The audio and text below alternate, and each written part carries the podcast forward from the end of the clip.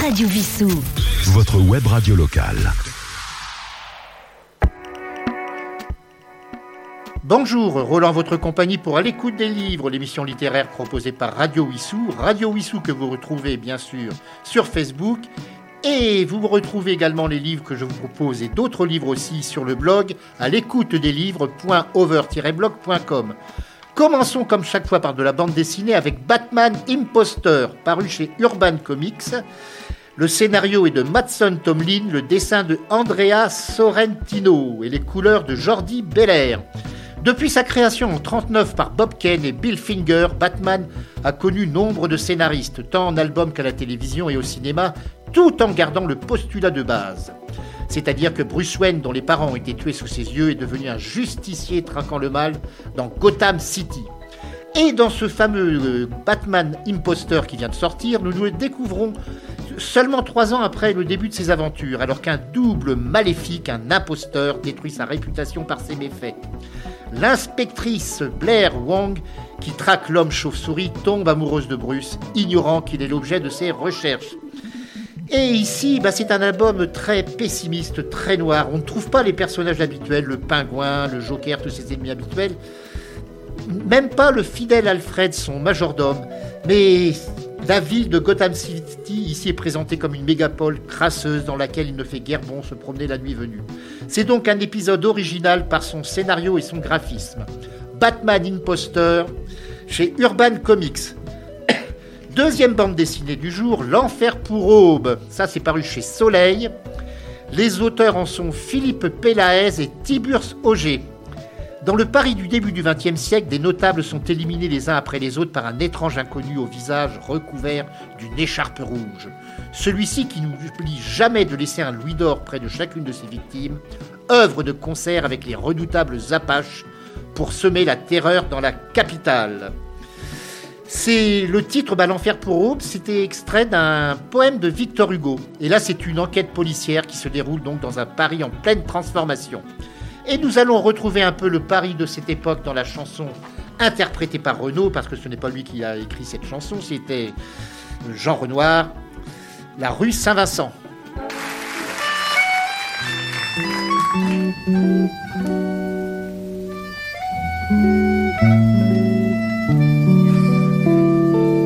Elle avait sous sa toque de martre, sur la butte Montmartre, un petit air innocent.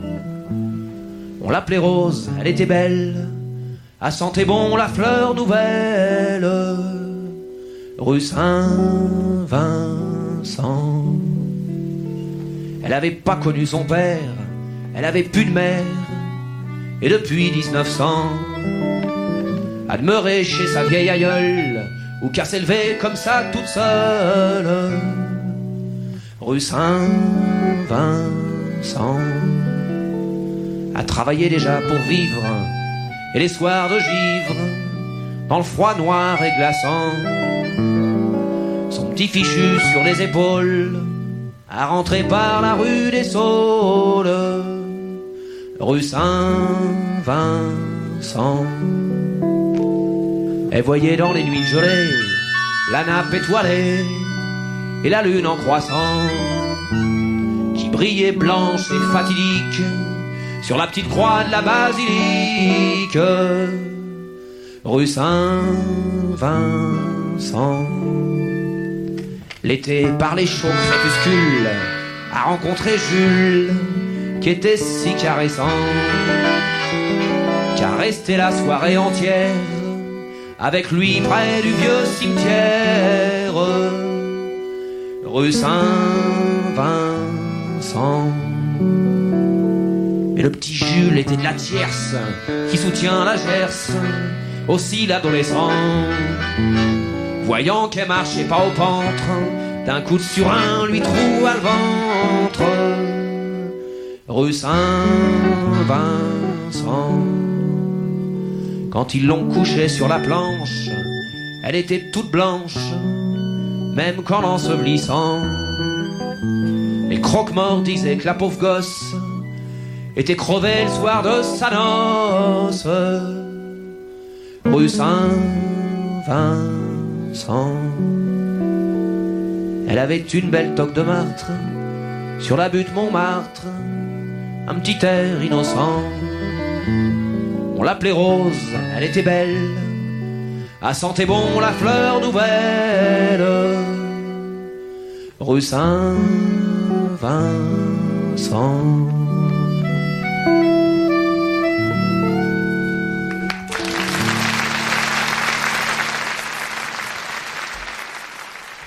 Alors, petite rectification, le texte était de Aristide Bruand et non pas de Jean Renoir. Je confondais avec le film Moulin Rouge. Veuillez m'en excuser. Passons à la littérature jeunesse avec La cage de Hervé Gagnon. C'est un thriller surnaturel pour les adolescents au cœur solide. Et c'est paru chez Hugo Jeunesse. En 1763, Marie-Joseph Corriveau, condamnée à mort pour le meurtre de son mari, est pendue et son corps enfermé dans une cage en fer à la croisée des chemins. Au siècle suivant, à Montréal, en 1851, cette fameuse cage de la Corriveau est exposée. Eugénie Lachance et son petit frère Alexis, jeunes orphelins employés dans une manufacture, décident de s'offrir ce modeste divertissement. La vue de l'objet aura un effet inquiétant sur la douce Eugénie. Pire encore, des femmes qui ont visité la cage assassinent leur mari. En tentant d'éclaircir l'affaire, le constable Seamus O'Fanagan découvre l'étrange pouvoir de l'objet, mais aussi le passé trouble du jeune Alexis. C'est donc la cage de Hervé Gagnon. Deuxième livre jeunesse pour les beaucoup plus petits, cette fois-ci. C'est paru chez Saltimbanque Édition. C'est la première fois que je vous parle de cette maison d'édition d'ailleurs. Il s'agit de l'enquête de l'œuf perdu. Pierre et Bob, chiens détectives, euh, sont meilleurs amis. En plus, d'être de fameux détectives en herbe. Pour eux, une enquête intéressante et bien plus alléchante que n'importe quel os au monde. Et dans cette histoire, ils déterrent un mystérieux os. œuf, pardonnez-moi, pas un os, mais un œuf. mais à qui peut-il appartenir? Aux poules? À une autruche? À une tortue? À un python? Ou peut-être à un ornithorynque? Et tous sont sur le banc des accusés. Alors c'est une histoire qui mêle fiction et documentaire pour apprendre en s'amusant. Effectivement, les enfants apprendront que certains animaux qu'ils ne soupçonnaient pas pondaient des œufs. Mais comme il y aura également un éléphant dans l'enquête, eh bien nous allons écouter Gilbert Lafaille dans Le président et l'éléphant.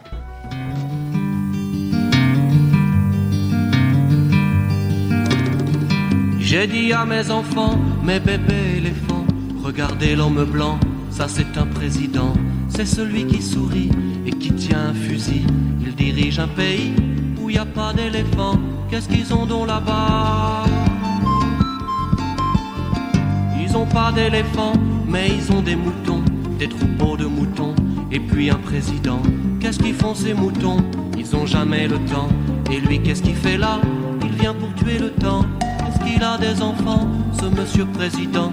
M'ont demandé mes enfants en langage éléphant. Oui, bien sûr, il en a. Et quand ils seront grands, ils iront à l'ENA. Ils seront présidents. Où est-ce que c'est l'ENA? Est-ce que c'est l'ENA? Est-ce que c'est loin d'ici?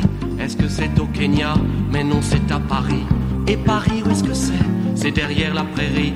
Bon, maintenant ça suffit. Il commence à tirer. Ils ont eu le vieux Paul qui pouvait plus courir. Morissette et Fredo qui se grattaient le dos. Ils étaient sans défense, je dis pas ça pour rire, ça aurait pu être pire. On a eu de la chance, qu'est-ce qu'ils ont donc là-bas?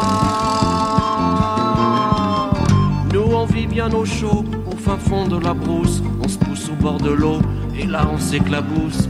On fait partir les mouches qui sont dans nos oreilles. Après, on prend des douches à poil sous le soleil. On n'est pas bien sauvage, juste un peu corpulent. L'œil tout pas méchant, plutôt dans les nuages. On voyage à pas lent, c'est pour ça qu'on est sage. On vient du fond des âges, d'avant les présidents. Où est-ce que c'est l'ENA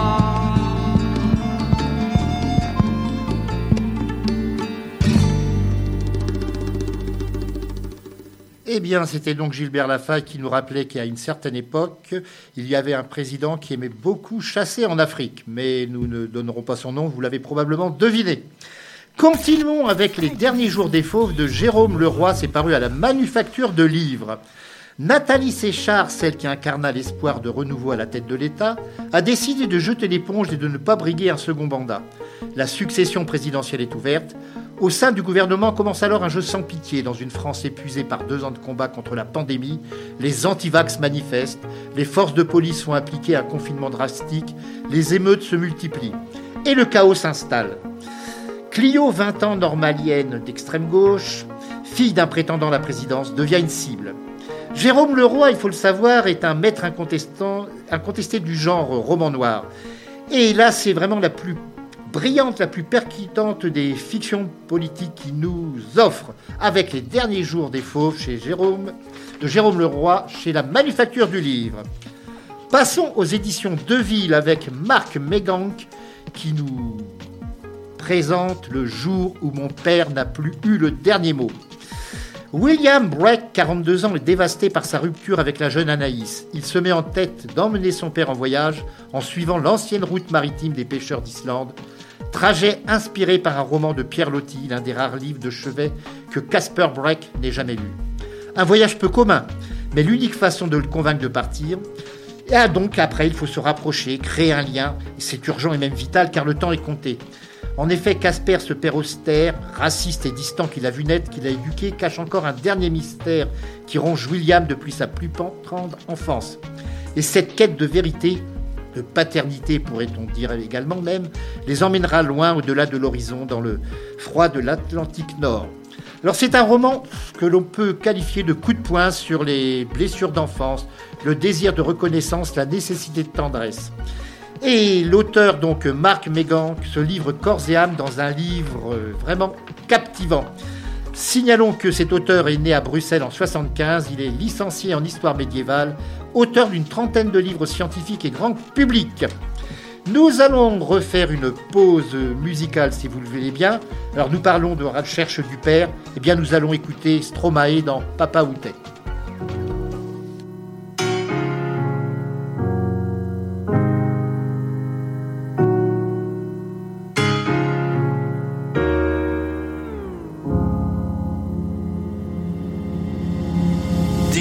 D'où il vient, enfin je saurai où je vais. Maman dit que lorsqu'on cherche bien, on finit toujours par trouver. Elle dit qu'il n'est jamais très loin, qu'il part très souvent travailler.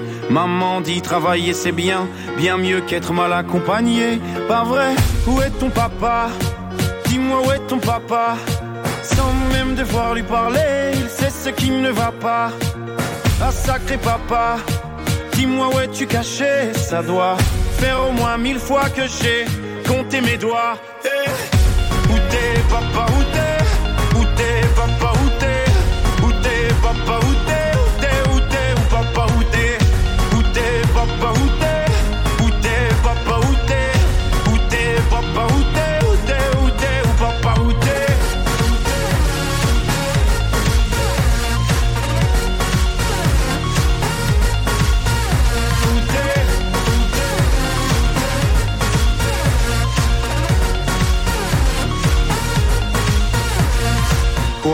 Qu'on y croit ou pas, il y aura bien un jour où on n'y croira plus. Un jour ou l'autre, on sera tous papa et d'un jour à l'autre, on aura disparu. Serons-nous détestables? Serons-nous admirables. Des géniteurs ou des génies Dites-nous qui donne naissance aux irresponsables Hein? Dites-nous qui Tiens, tout le monde sait comment on fait des bébés Mais personne sait comment on fait des papas. Monsieur, je sais tout, on aurait hérité, c'est ça Faut le sucer de son pouce ou quoi? Dites-nous où c'est caché, ça doit Faire au moins mille fois qu'on a bouffé nos doigts. Eh papa, où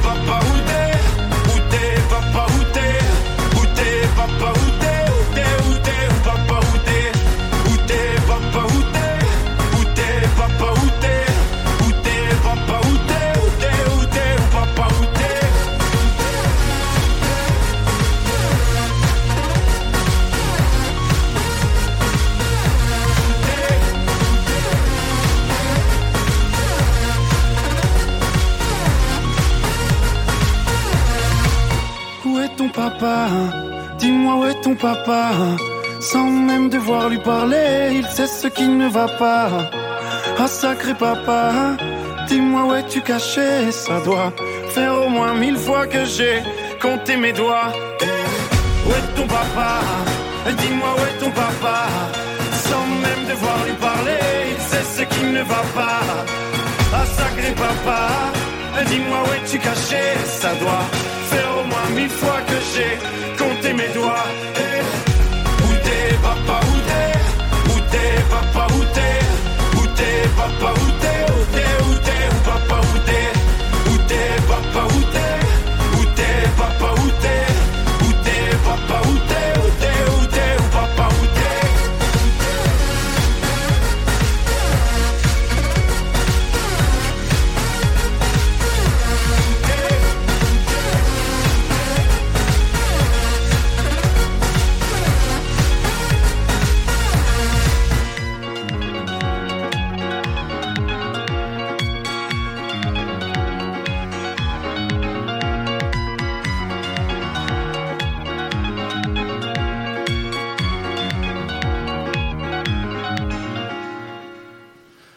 C'était donc euh, Stromae. Continuons avec les livres.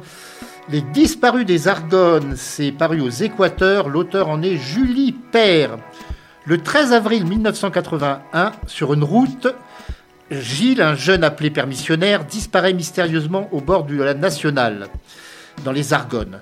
Du côté des autorités, personne ne prend cette disparition au sérieux. Ni la police qui refuse de lancer une enquête, ni l'armée qui le déclare déserteur. Un de plus parmi les 6000 qu'on dénombre chaque année. Jocelyne refuse d'y croire, elle connaît son fils, jamais il ne fuguerait à trois mois de la quille, alors que sa fiancée adorée attend un enfant de lui.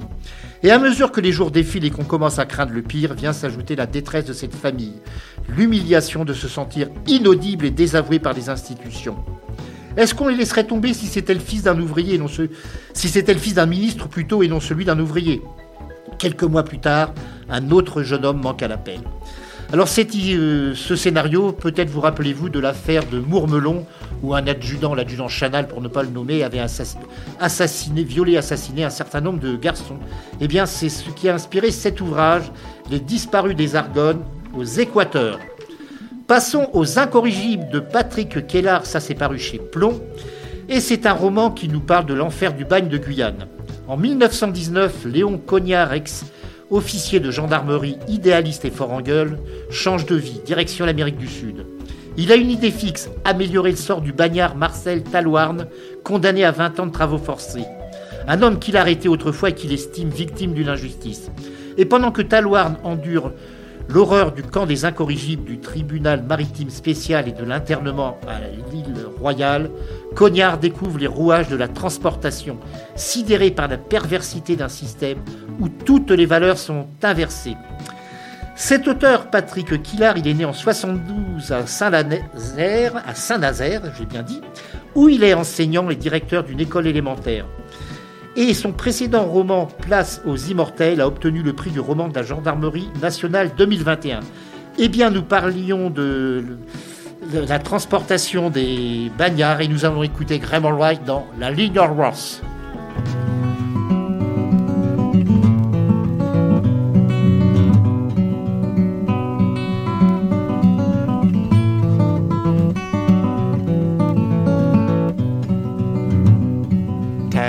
Ted Holworth était un notable dans l'argent venait de la mer.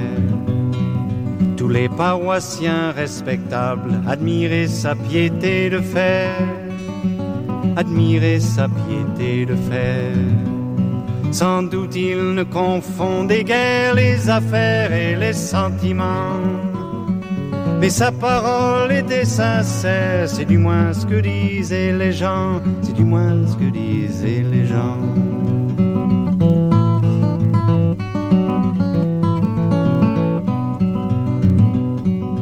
Il avait tout d'un homme honnête, mais il faut vous dire la vérité. Il était noir sous l'étiquette et ses bateaux étaient damnés. Ses bateaux étaient damnés. Il transportait aux antipodes des hommes attachés par le pied. Bagnards de sang ou de maraude, les criminels de majesté, de majesté.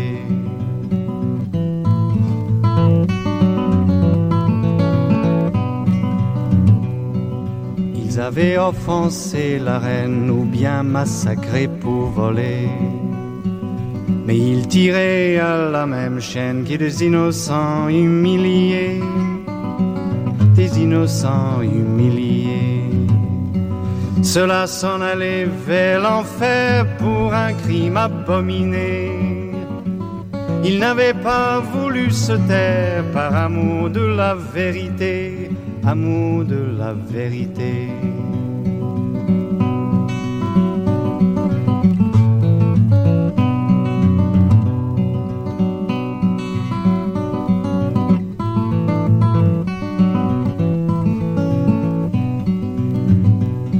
La coque était puante et noire, les gardiens comme des loups. Tant de misère, de désespoir, avait de quoi vous rendre fou, avait de quoi vous rendre fou.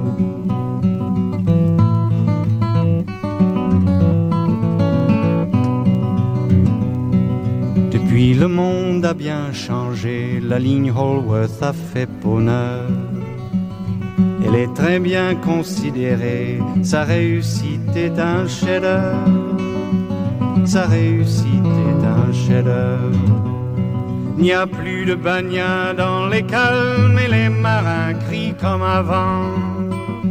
Sous son pavillon triomphal, elle transporte des émigrants, elle transporte des émigrants.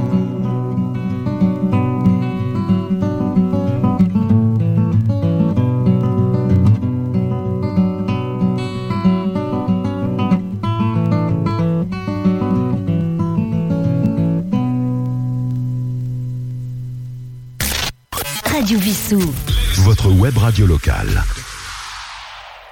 Eh bien, j'ai le grand plaisir d'être aujourd'hui par téléphone en compagnie de Evelyne Dress pour un ouvrage paru aux éditions Glyph, Cinq jours de la vie d'une femme. Evelyne Dress, bonjour.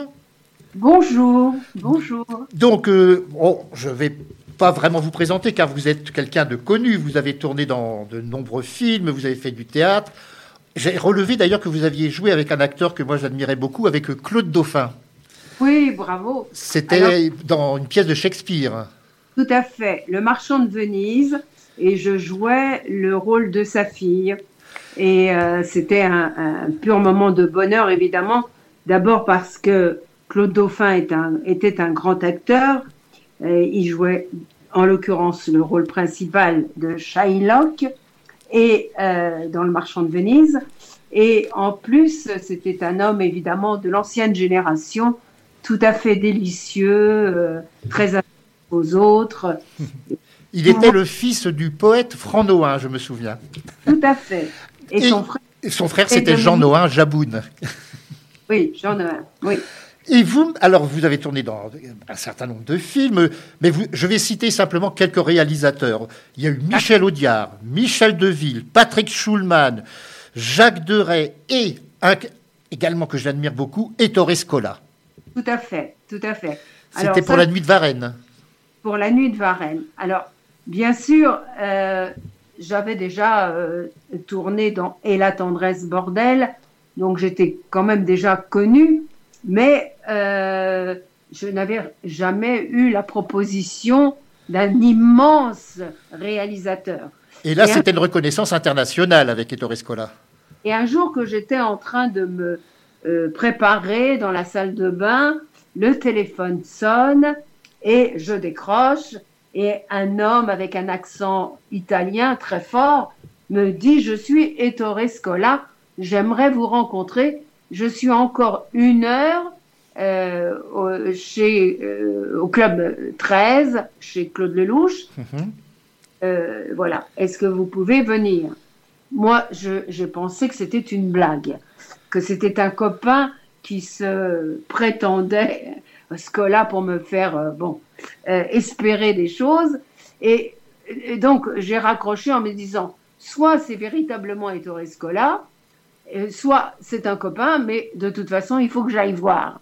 Et donc, j'ai pris ma petite auto Bianchi et euh, j'ai foncé au club 13 et je me suis retrouvée effectivement face à Scola et son producteur italien et que et Scola m'a proposé un rôle dans son film dans la nuit de Varennes voilà. Bah, Et maintenant, vous avez surtout une carrière essentiellement de d'auteur. Vous avez déjà publié 12 romans, c'est le 12e. Alors, je, vous avez publié 13 livres, puisqu'il y a un livre qui n'est pas un roman, qui est consacré aux chats. Oui, j'ai écrit deux récits, c'est-à-dire Mes chats et un autre qui s'appelle Pour l'amour de Le Dauphiné. En vérité, euh, ce sont tous deux des prétextes à parler de moi et qui sont des autobiographies.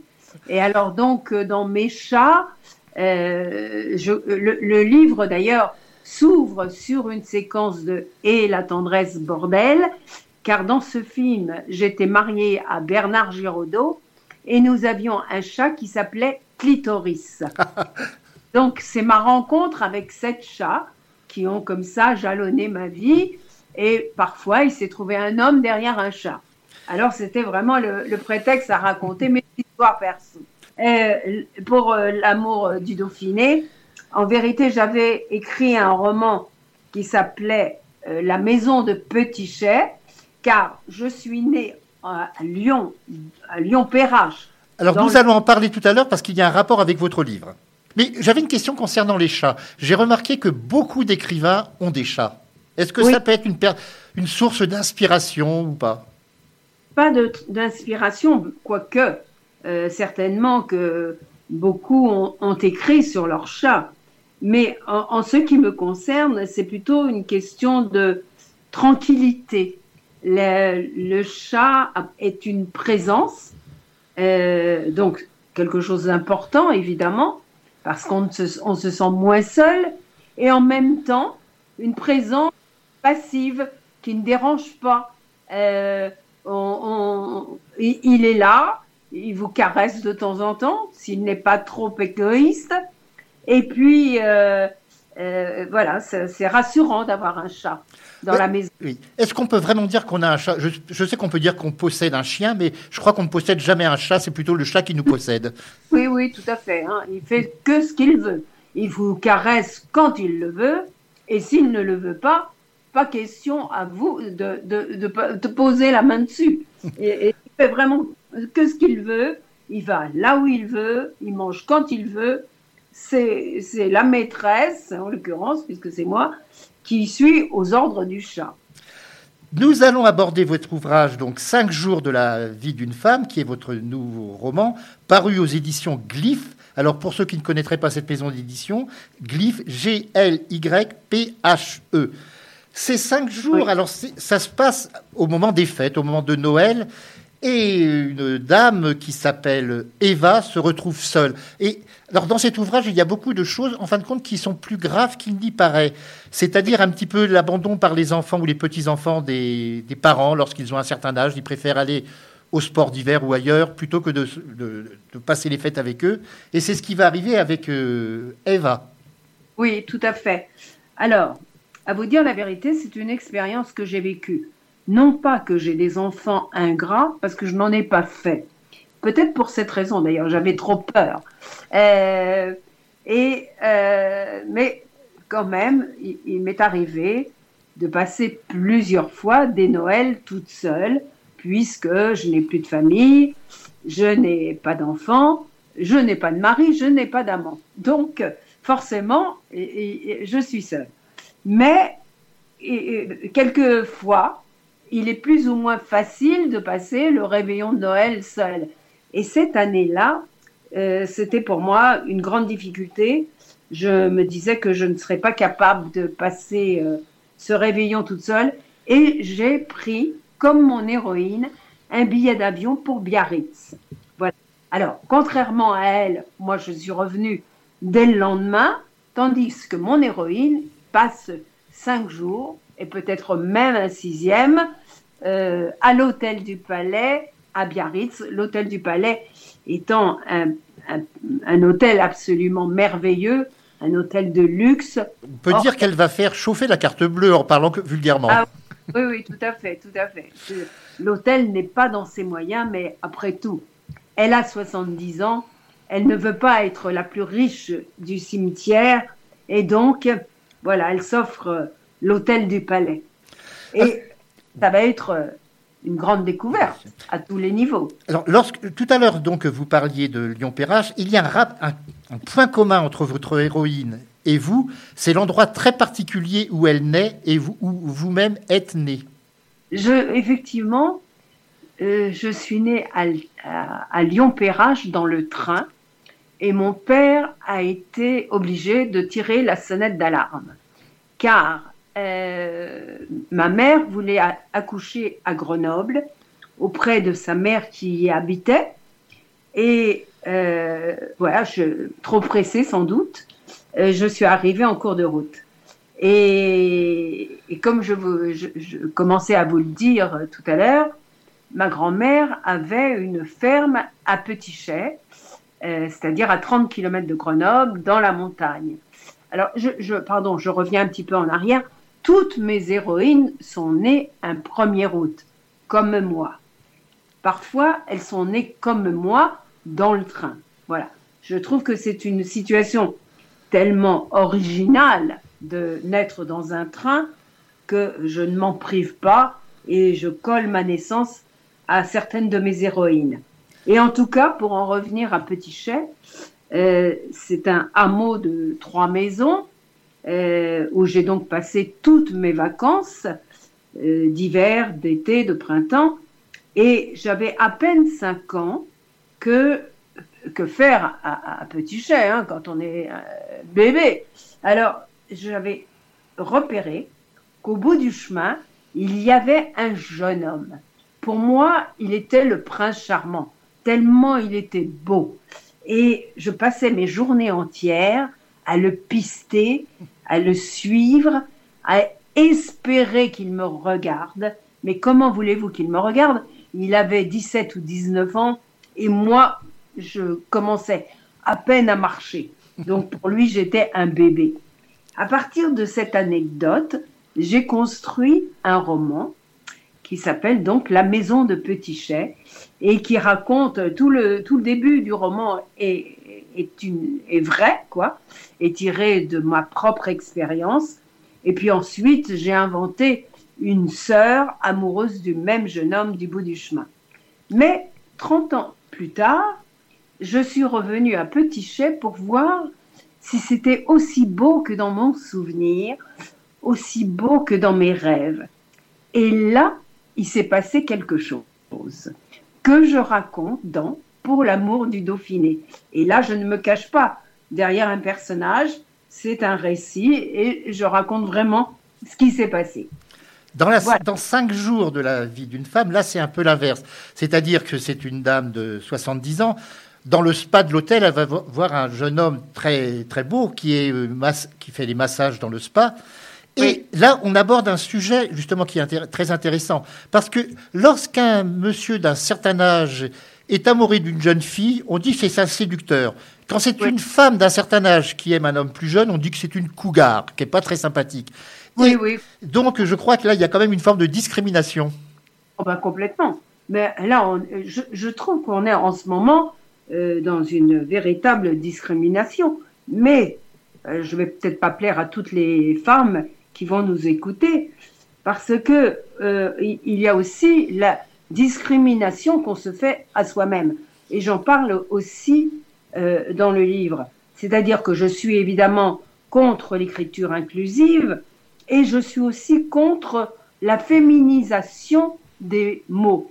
Alors, auteur, autrice, pour moi, c'est insupportable. C'est bien pour ça que je vous ai qualifié de romancière, car je partage votre opinion. Voilà et je, je, je, veux, je me revendique en tant qu'auteur au même titre que les hommes. C'est-à-dire que moi, j'ai euh, lutté pour mon indépendance sexuelle, sociale, intellectuelle, pour être l'égal des hommes. Je ne vois pas pourquoi je deviendrais un auteur, euh, une autrice. Voilà, je suis un auteur, sans E au bout. Et en tout cas, oui, euh, nous sommes encore soupçonnés d'être des cougars euh, si on tombe amoureuse d'un homme plus jeune que nous. Et pour ce qui est des hommes plus jeunes qui pourraient tomber amoureux de nous, euh, ils sont soit homosexuels, soit gigolos. C'est insupportable. Les gens tombent amoureux les uns des autres, non pas par rapport à leur âge, mais par rapport à leur personnalité, par rapport à ce qu'ils sont, par rapport à un vécu aussi. Une femme d'âge mûr, elle sait plein de choses, elle, est capable de transmettre des choses très importantes, très intéressantes. Et au niveau de la sexualité, sa sexualité est beaucoup plus euh, libre, libérée, et, il y a de quoi intéresser un jeune homme. alors justement, on ne parle pratiquement jamais, ou alors très gêné, pourquoi d'ailleurs, de la libido de ceux qu'on appelle les seniors, un peu hypocritement? Oui, oui. Il n'y a pas d'âge pour avoir euh, des appétits sexuels, il n'y a aucun, aucune raison. Moi, je peux vous parler très rapidement d'un poète merveilleux, un, ami poète merveilleux qui s'appelle euh, Jean Berthaud, qui a 88 ou 89 ans, écrit des poèmes érotiques extraordinaires. Donc, il n'y a pas d'âge. Je suis bien d'accord avec vous, mais vous parlez encore d'un homme. Moi, je pourrais vous parler d'une amie avec laquelle j'ai déjeuné récemment et qui me, qui me disait, tu vois, maintenant que je suis installée, euh, séparée de mon mari, euh, elle s'est pris un petit studio, bon, puisqu'elle a moins de moyens, eh ben je, je, me sentirais capable d'avoir une histoire. je lui dis, mais tu as quel âge? 80 ans. Ah bon, mais tu crois que tu serais capable de faire l'amour avec euh, un homme maintenant? Elle me dit, mais bien sûr, ça dépend que de l'autre. Voilà. Donc, il, n'y a pas euh, la libido, ça continue. C'est comme un muscle, hein, il faut l'entretenir. Et ça marche jusqu'au bout. Et euh, je déteste évidemment le terme de senior. C'est pour ça que j'ai employé le terme hypocritement, pour parler des seniors. Terme hypocrite. Alors, dans cet ouvrage, il y a un autre aspect, c'est une visite. Alors, on sent que vous, êtes, euh, vous aimez beaucoup cette région, une visite du Pays Basque, qui est vraiment sublime. Oui, oui, c'est vrai. Euh, je l'ai découvert donc euh, la première fois lors de ce Noël euh, seul à Biarritz. Et j'y suis retournée plusieurs fois. Et j'ai effectivement été jusque le Pays basque espagnol pour aller visiter le musée Guggenheim. Et c'est une très très belle région. J'avais tourné mon film pas d'amour sans amour, c'est un film que j'ai réalisé avec Patrick Chenet, Gérard Darmon, Martin Lamotte. Aurore Clément, Michel Duchossois aussi, je crois, non? Jean-Luc Bidot, mhm. Aurore Clément, Adolphe, et je jouais le rôle principal.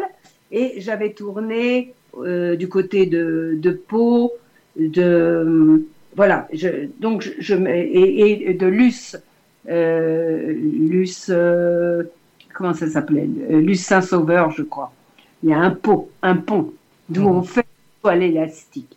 Donc j'ai beaucoup sillonné euh, dans, dans, cette région élargie, évidemment, et je trouve que c'est absolument magnifique. J'aime beaucoup les maisons, euh, la manière dont elles sont construites, euh, les matériaux dans lesquels elles, sont construites. Et puis les gens aussi, qui sont très gentils, souriants, agréables. Voilà.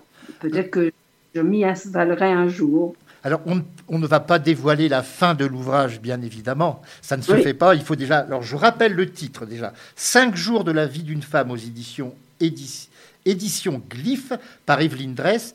Mais à la fin de l'ouvrage, il y a quand même une note, je pense, très optimiste. Oui, bien sûr. J'essaye toujours de euh, avec une, note d'optimisme. Euh, et, là, en l'occurrence, ce que je voulais faire avec ce livre, c'est que ce soit une leçon de vie pour celles qui, ont dépassé la date de péremption et une leçon d'espoir pour celles qui ont peur de vieillir. Car la vie ne doit pas s'arrêter après la ménopause et elle doit continuer avec euh, intérêt, curiosité jusqu'au bout. nous arrivons pratiquement au terme de cette émission. Actuellement, je sais que comme beaucoup d'autres écrivains, heureusement, vous êtes en période de séance de dédicace. Je pense que vous devez avoir des réactions de, de lectrices euh, pour cet ouvrage. Ah, tout à fait. Et même de lecteurs. Je dois dire que je suis très surprise euh, parce que je m'attendais pas à un tel euh, engouement. J'étais un peu inquiète, à vous dire la vérité. puisque c'est un sujet un peu tabou. Et j'ai des retours de critiques absolument dithyrambiques et ça me fait évidemment très très plaisir. Je sillonne la France avec tous mes romans. Je, ça, c'est un peu peut-être ma, ma, tradition d'actrice euh, qui se met en place comme ça. C'est que j'aime bien accompagner mon travail et aller vers les lecteurs, les lectrices et les lecteurs, échanger avec eux, créer une vraie relation. Et je dois dire que bon, bah, maintenant j'arrive à avoir des aficionados et ça me fait très plaisir. Bien, je vous remercie beaucoup de l'entretien que vous nous avez accordé. Cet ouvrage, alors votre ouvrage sera euh, ces alors il sera également sur le blog de cette émission. Alors ah, je redonne l'adresse du blog à l'écoute des livres.over-blog.com. Et bien évidemment, il est, si vous ne le trouvez pas chez votre libraire, il peut vous le commander très aisément, bien évidemment. Ça, il faut toujours le dire. Si un libraire n'a pas un livre, vous lui dites, bah, commandez-le moi. Oui, on peut le, commander chez son libraire, on peut le commander chez Glyph, et à ce moment-là, on le reçoit dédicacé, parce que je vais dédicacer chez l'éditeur. Euh, et on peut aussi, évidemment, euh, le trouver sur les sites internet de la FNAC, d'Amazon. eh bien, j'invite nos auditeurs à aller sur le site internet des éditions Glyph pour le commander. Ils, auront le plaisir de le recevoir dédicacé. Evelyne Dress, encore merci d'avoir participé à cette émission. Et peut-être pour un prochain roman, parce que je pense que vous en avez déjà un, peut-être pas en préparation, mais déjà l'envie de l'écrire. Déjà terminé. En plus, bon, bah, toujours. Alors nous vous retrouverons dans quelques mois. Merci, Merci. encore à vous et très bonne journée. Merci infiniment. Radio Vissou.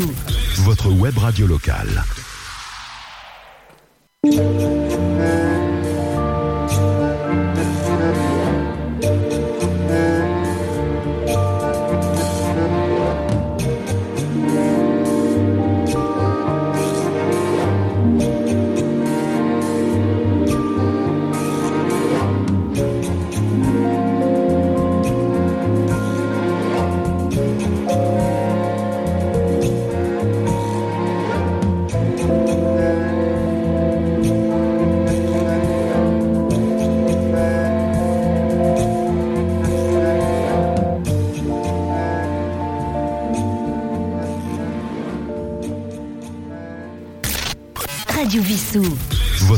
Radio locale.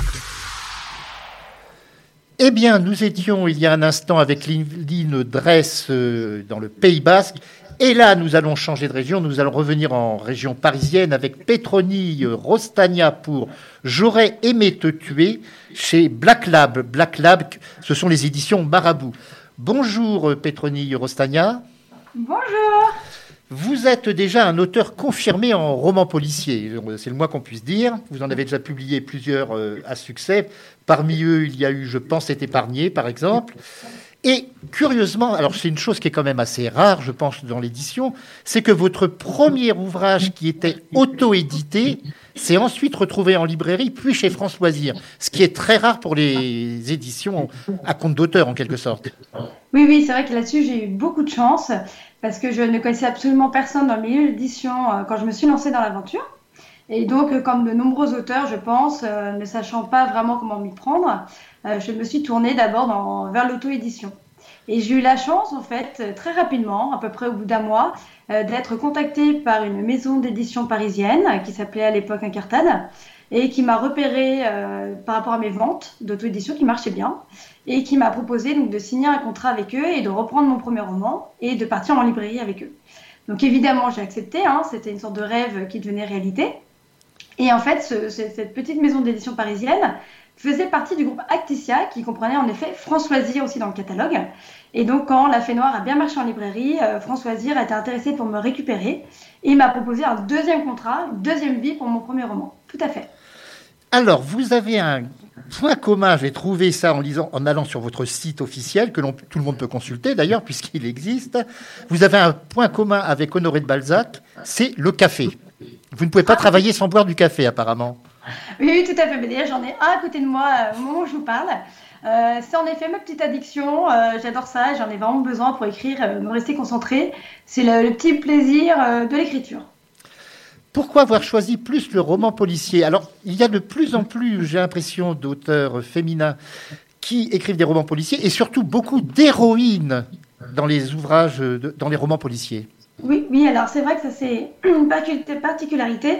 Euh, moi, quand j'ai commencé à vouloir écrire, à me lancer dans l'écriture, euh, j'étais tout d'abord une grande lectrice et une grande lectrice de polar. Donc en effet, pour moi, c'était tout à fait euh, normal de me lancer dans ce genre pour l'écriture, parce que c'est celui qui me parlait le plus en tant que lectrice. Après, pourquoi j'ai choisi une femme? C'est que je trouvais justement dans mes lectures qu'il y avait beaucoup de héros masculins et beaucoup de héros torturés.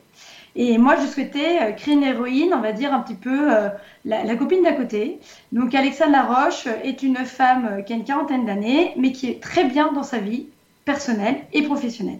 Donc, elle n'est pas alcoolique, elle n'est pas droguée, elle est mariée avec le même homme depuis 20 ans, elle a deux ados à la maison et elle gère. Et c'est ça qui me plaisait, moi, justement, dans, mon héroïne. Un journaliste du Progrès a qualifié votre art de machiavélique du suspense. Et l'héroïne de justement de J'aurais aimé te tuer, on peut dire qu'elle est quand même machiavélique. Elle, elle, on va pas trop trop dévoiler parce que sinon ça serait pas la peine de le lire, mais elle a quand même un plan incroyable. Ah oui, tout à fait. En fait, on découvre très rapidement, hein, dès les premiers chapitres de ce roman, en effet, une jeune fille qui s'appelle Laura Turel, qui a 24 ans, et qui se présente de son plein gré au commissariat de Versailles euh, pour, en effet, bah, se dénoncer d'un crime. En fait, elle vient pour faire des aveux circonstanciés et elle avoue de but en blanc euh, avoir assassiné une personne et l'avoir brûlée. Voilà, elle assume complètement ses actes. Voilà, donc c'est vrai que bah, les, policiers en face d'elle ne sont pas vraiment habitués à ce genre de confidence spontanée, donc sont un peu déroutés en fait par cette démarche de cette jeune fille. Surtout que rapidement, donc je me permets de le dévoiler parce qu'on est vraiment dans les premières pages du, roman. Hein, euh, rapidement, en fait, d'après ce qu'elle raconte, ce n'est pas si simple que ça. C'est-à-dire que quand les policiers vont sur la scène soi-disant de crime, tout ne corrobore pas complètement euh, ce qu'a dit euh, cette jeune fille. On la prend même pour une mythomane, pratiquement, à part une personne. Il n'y a qu'une seule personne qui a l'air de la prendre au sérieux. Voilà, exactement. Mais c'est vrai qu'au début, tout le monde reste très, perplexe, parce que sur cette soi-disant scène de crime, il n'y a pas de scène de violence, il n'y a pas de traces de sang, il n'y a pas de corps. Euh, voilà, rien n'a l'air spécialement dérangé dans cette maison où a lieu le crime. Donc, ils se demandent un petit peu ce qui se passe. Voilà, qu'est-ce que cherche cette jeune femme? Pour écrire cet ouvrage, vous vous êtes inspiré de deux faits divers. Oui, tout à fait. Euh, en fait, ce que j'explique souvent moi aussi, c'est que je ne suis pas juriste ni euh, policière de formation. Donc c'est vrai que je m'inspire de plus en plus euh, bah, pour trouver voilà des idées de mes romans. J'écoute énormément de podcasts, je lis énormément de faits divers. Et c'est vrai que J'aurais aimé te tuer est né suite, à, suite à deux faits divers qu'on peut citer, hein, parce qu'il n'y a pas de problème. Il y a l'affaire Yves Dandonneau qui a lieu en 87. Tout à fait, qui avait démarré, comme je vous l'ai dit au téléphone, euh, je me rappelais très bien de cette émission, qui avait démarré à Sarcelles. Exactement. Dans un bar de Sarcelles, pour être précis. Voilà, voilà. Et en fait, c'est une histoire d'escroquerie euh, à l'assurance. Et c'est un homme qui, en effet, a fait croire euh, qu'il était mort dans un accident de voiture, qui a laissé un corps brûlé en se laissant passer pour cette personne, qui n'était pas du tout, en fait, cette personne. Et il y avait une autre affaire, une affaire un peu plus nouvelle, qui date de novembre 2007, avec l'affaire Pichon, euh, qui reprend un peu le début du roman. C'est l'histoire en fait d'un couple de toxicomanes qui a soi-disant tué un, de leurs voisins et qui, pareil, euh, des semaines après le meurtre, alors qu'ils n'étaient pas du tout inquiétés par cette histoire, sont venus se dénoncer au commissariat de leur quartier. Alors, comme vous l'avez dit tout à l'heure, vous n'êtes pas juriste, vous n'êtes pas policier, mais est-ce que vous avez quand même un petit peu étudié, euh, dirons-nous, pour qu'il n'y ait pas trop d'impair, les méthodes ou, ou alors ce que font les juges d'instruction ou autres? Ah oui, bien sûr. Alors moi, moi quand j'écris, j'attache une importance euh, particulière au fait que tout soit crédible et réaliste. Donc en effet, ce sont des heures et des heures de recherche pour être sûr de ne pas dire n'importe quoi, de ne pas me tromper dans la procédure. Après, je suis aidée aussi par des amis avocates pénalistes. Donc euh, dès que j'ai un, point d'ombre et que je ne trouve pas la réponse, euh, je me permets de contacter mes amis pour m'éclairer sur ces points de procédure. Et pour mes deux premiers romans aussi, j'ai été relue par un magistrat.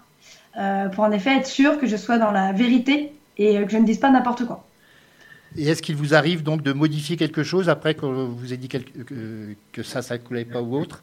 Alors, franchement, non, parce que je fais tellement de recherches avant que je ne me permets pas d'écrire tant que je ne suis pas sûre de moi sur un point judiciaire. Donc euh, voilà, donc non. Vous, avez beaucoup parlé tout à l'heure, enfin vous avez dit que vous lisiez beaucoup de faits divers ou autres, mais il y a quand même un phénomène aujourd'hui, il y a de plus en plus d'émissions de télé qui s'occupent de... Bon, il y a euh, Faites entrer l'accusé, d'ailleurs l'affaire d'Andono avait été passée dans Faites entrer l'accusé, si mes souvenirs sont bons. Il y a aussi des affaires non élucidées. On dirait que le public se repassionne de plus en plus pour les faits divers. Oui, je pense, parce que derrière, il y a une part de mystère, et puis on a envie de, de comprendre un petit peu comment des gens, euh, comment des hommes et des femmes peuvent passer à l'acte de tuer, parce que ça peut quand même nous paraître un petit peu hors norme. Euh, donc on découvre un peu les motivations de chacun. Euh, de temps en temps, on découvre des, des, personnalités euh, qu'on n'aurait pas du tout imaginé capables de passer à l'acte. Donc il y a peut-être un côté un peu de fascination, un peu, un peu bizarre pour ces personnes-là. Et puis moi, ce qui m'intéresse particulièrement quand j'écoute, c'est quand je lis les faits divers, c'est hors meurtre, c'est plutôt comment les policiers ont pu trouver le coupable quelle est la, la, démarche en fait intellectuelle et euh, par rapport aux preuves matérielles qui leur ont permis en fait d'aboutir à cette euh, quoi d'aboutir à, l'enquête. Et moi, c'est surtout ça, c'est cette démarche en fait intellectuelle qui m'intéresse énormément. Mais il y a eu une grande évolution. À une époque, c'était simplement les empreintes digitales. Il y a maintenant euh, beaucoup plus de façons de trouver les meurtriers. Ah oui, oui, et puis on en découvre tous les jours. Maintenant, vous avez des chiens qui aussi euh, découvrent des gens grâce à l'odeur. Oui, ça vous en parlez dans votre ouvrage d'ailleurs. Voilà, exactement. Donc il y a vraiment aujourd'hui, euh, moi je, je m'amuse à dire de plus en plus à mes lecteurs, pour moi le crime parfait n'existe pas, parce qu'il y a tellement de techniques mises au point aujourd'hui sur l'odorat, la vue, les caméras de surveillance, comme vous dites, les empreintes, la salive, euh, la sueur, euh, des traces de pas. Il y a tellement de, de micro-indices qu'on peut laisser derrière soi que je me dis aujourd'hui pour faire le crime parfait, euh, la limite n'existe pas. Je, pense qu'aujourd'hui un meurtrier a un crime qui n'est pas élucidé, c'est qu'il y a une part de chance malsaine, parce qu'au final ça va à l'avantage du meurtrier, mais il y, a, un peu de chance derrière, parce que c'est limite impossible. Nous allons parler. Nous savons que pour écrire, il vous faut votre tasse de café, mais est-ce qu'il y a d'autres euh, symboles ou autres? Par exemple, tout à l'heure avec Yveline Dress, nous parlions des chats, par exemple. Elle, euh, ça l'aide un petit peu pour écrire, d'avoir des chats. Est-ce que vous, vous avez soit des objets fétiches ou un animal fétiche ou autre pour écrire? Alors moi, j'ai un petit carnet rouge qui me suit partout, euh, que j'ai depuis mon premier roman, donc ça fait déjà le sixième. Euh, c'est toujours la même marque et c'est toujours le même format et la même couleur. Voilà, donc c'est un petit carnet rouge qui me suit partout. Et en effet, j'annote toutes mes idées. Donc, il est toujours avec moi dans mon sac à main, euh, sur ma table de nuit la nuit, parce que de temps en temps, je peux me réveiller en pleine nuit, avoir une idée et je note mon petit calepin rouge euh, l'idée qui vient de sortir tantôt à 2h du matin. Et ce petit calepin ne me quitte jamais. Et quand on le retrouve, ce petit calepin, en fait, on découvre toutes les trames de mes différents romans. Voilà. Ce, ce, roman se passe essentiellement en région parisienne, mais il faut dire que vous avez été quand même une grande voyageuse. Je vois Shanghai, Dubaï. Oui, oui, oui. En fait, j'ai euh, été amenée dans, mon, dans, ma vie professionnelle et personnelle à, à pas mal vivre à l'étranger. Et donc, en effet, bah, écoutez, j'ai vécu 5 ans à Shanghai et 5 ans à Dubaï. Et donc, ça fait maintenant 5 ans que je suis rentrée en France. Il y a une question que j'aime poser pratiquement à tous les auteurs que je reçois à ce micro. Avez-vous une définition du bonheur d'écrire ou est-ce que, au contraire, c'est une souffrance? Parce que certains me disent que c'est une souffrance.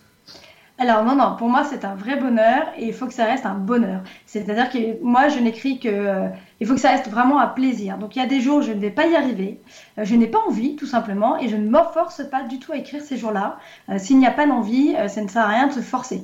Justement pour moi, vraiment l'écriture c'est ça, c'est un acte de plaisir d'être derrière son ordinateur, de rentrer dans son imaginaire, de se mettre à la place de son personnage et c'est un exutoire. Pour moi l'écriture est un vrai exutoire. Euh, D'ailleurs, pendant toute la période de Covid, pendant le confinement, euh, je n'étais pas bien, je, ne trouvais pas d'inspiration du fait d'être enfermée chez moi. Et donc, je n'ai pas écrit une ligne. Et c'était pas grave, je me suis rattrapée par la suite parce qu'il y avait plus plaisir. Voilà, tout simplement. Et quand le plaisir d'écrire est revenu, eh ben, je me suis mis avec grand plaisir à réécrire de nouveau. Mais il faut que ça reste voilà, un plaisir et non du tout une obligation. Alors, cette période de Covid a aussi supprimé autre chose, ce sont les salons li du livre et donc les contacts avec les lecteurs. Cela reprend maintenant. Est-ce que pour vous aussi c'est quelque chose de bien? Et est-ce que vous avez des échanges intéressants avec vos lecteurs? Alors, c'est vrai que pendant la, la, période de Covid, on a tous découvert un peu le monde virtuel. Et euh, moi, j'ai trouvé que mes lecteurs étaient encore extrêmement présents via les réseaux sociaux. J'ai reçu énormément de messages via euh, Facebook et Instagram qui m'ont fait énormément plaisir. Donc j'ai toujours eu l'impression d'avoir cette connexion quand même avec mon lectorat. Et surtout, il y a beaucoup de groupes de lecture sur Facebook qui se sont lancés dans des salons virtuels et qui ont permis à beaucoup d'auteurs, vous savez, à faire des lives en direct via leur page. Donc, on a quand même, en fait, on a créé de manière différente, on s'est renouvelé. Euh, pendant ces périodes de Covid, on, a interagi différemment avec nos lecteurs via les réseaux sociaux.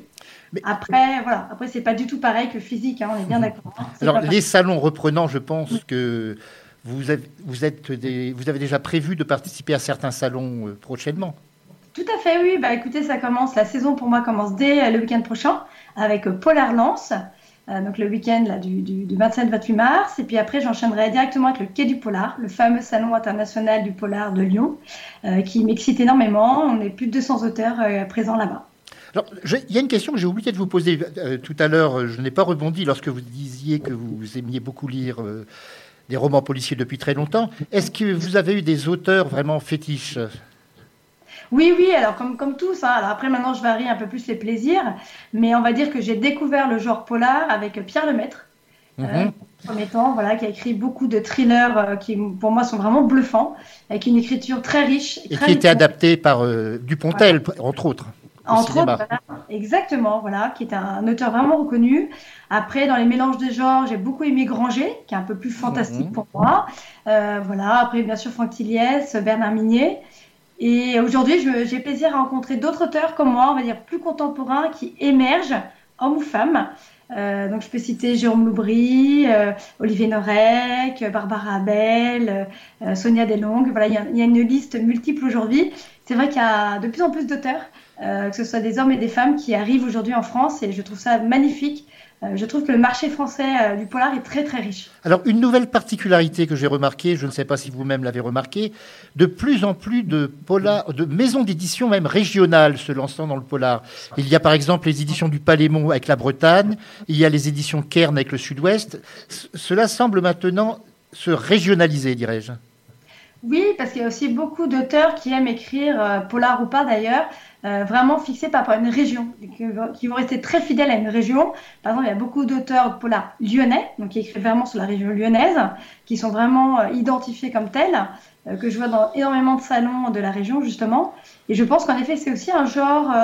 alors moi, j'étais, moi, j'écris beaucoup sur Paris, pourtant, pourtant je ne suis pas spécialement parisienne de base. Mais euh, voilà, c'est vrai que c'est une région moi qui me tient à cœur et je, reste, mes personnages restent principalement en région parisienne. Après, je pense qu'on a chacun un peu nos envies comme ça par rapport à nos, attaches. Alors, j'aurais aimé te tuer depuis relativement peu de temps euh, en librairie. Je rappelle qu'il est paru chez Black Lab. Black Lab, en fin de compte, ce sont les éditions Marabout. Oui, Maison belge à l'origine d'ailleurs, si mes souvenirs sont exacts. Voilà. Et alors, je signale immédiatement à nos auditeurs que dès demain, cet ouvrage sera sur le blog de l'émission. Je redonne l'adresse du blog à l'écoute des livres.over-blog.com. Avez-vous déjà un autre titre en chantier? Euh, Oui, mais qui est en cours de finition. Je suis en train d'écrire les dernières pages. Paraîtra-t-il chez le même éditeur ou ailleurs? Vous ne savez pas encore ah bah, Écoutez, normalement, le même éditeur, il n'y a pas de raison. Bien écoutez, je vous remercie. Alors je rappelle le titre de votre ouvrage, J'aurais aimé te tuer.